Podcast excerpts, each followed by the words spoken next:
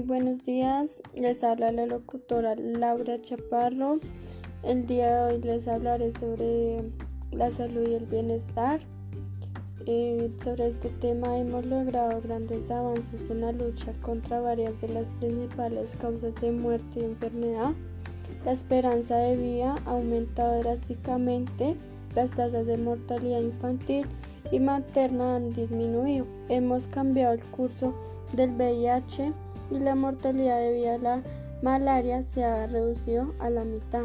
La buena salud es esencial para el desarrollo sostenible y la Agenda 230 refleja la complejidad y la interconexión de ambos. Toma en cuenta la ampliación de las desigualdades económicas y sociales, la rápida urbanización, las amenazas para el clima y el medio ambiente, también la lucha continúa contra el VIH y otras enfermedades.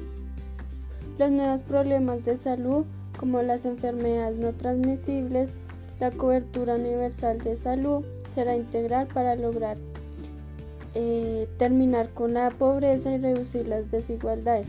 Las, las prioridades de salud global emergentes que nos incluyen explícitamente incluían la resistencia a los antimicrobianos, también demandan acción.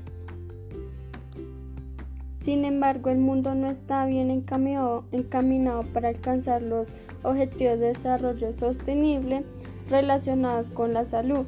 El progreso ha sido desigual tanto entre países como dentro de ellos. Sigue habiendo una discrepancia de 31 años entre los países con la esperanza de vida más corta y lo más larga.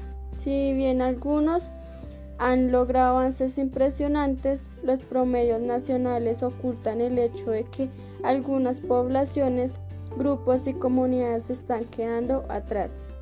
Por último, los enfoques multisectoriales basados en los derechos y con perspectiva de género son esenciales para abordar las desigualdades y asegurar una buena salud para todas las personas. Espero los haya entendido el tema. Es todo por el día de hoy. Muchas gracias.